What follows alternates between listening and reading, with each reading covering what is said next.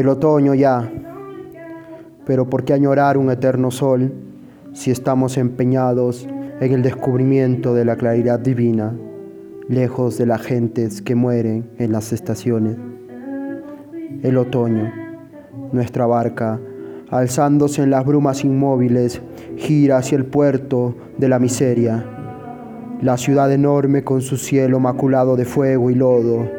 Ah, los harapos podridos y el pan empapado de lluvia, la embriaguez, los mil amores que me han crucificado, de modo que nunca ha de acabar esta reina voraz de millones de almas y de cuerpos muertos y que serán juzgados. Yo me vuelvo a ver con la piel roída por el fango y la peste, las axilas y los cabellos llenos de gusanos, y con gusanos más gruesos aún en el corazón, yacente entre desconocidos sin edad, sin sentimiento, hubiera podido morir allí. Qué terrible vocación. Yo detesto la miseria y temo al invierno porque es la estación de la comodidad. A veces veo en el cielo playas sin fin, cubiertas de blancas y gozosas naciones. Por encima de mí, un gran navío de oro agita sus pabellones multicolores bajo las brisas matinales. Yo he creado todas las fiestas, todos los triunfos, todos los dramas. He tratado de inventar nuevas flores, nuevos astros, nuevas carnes, nuevas lenguas yo he creído adquirir poderes sobrenaturales, pues bien, tengo que enterrar mi imaginación y mis recuerdos, una hermosa gloria de artista y de narrador desvanecida. Yo, yo que me titulara ángel o mago, que me dispensé de toda moral, soy devuelto a la tierra con un deber que perseguir y la rugosa realidad para estrechar. Campesino, estoy engañado. ¿Sería para mí la caridad hermana de la muerte? En fin, pediré perdón por haberme nutrido de mentira.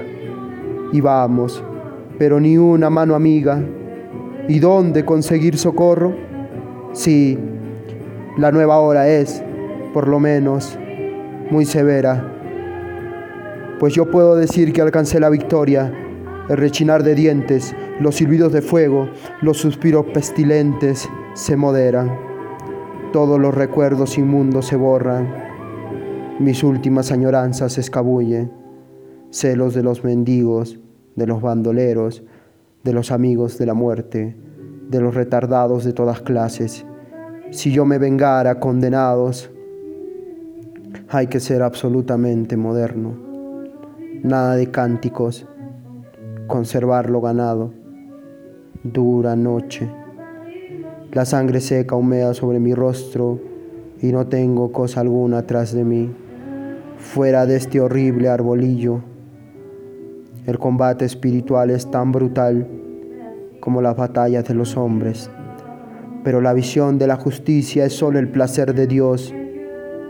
Entre tanto, estemos en la víspera recibamos todos los influjos de vigor y real ternura, y a la aurora, armados de una ardiente paciencia, entraremos en las espléndidas ciudades. ¿Qué hablaba yo de una mano amiga?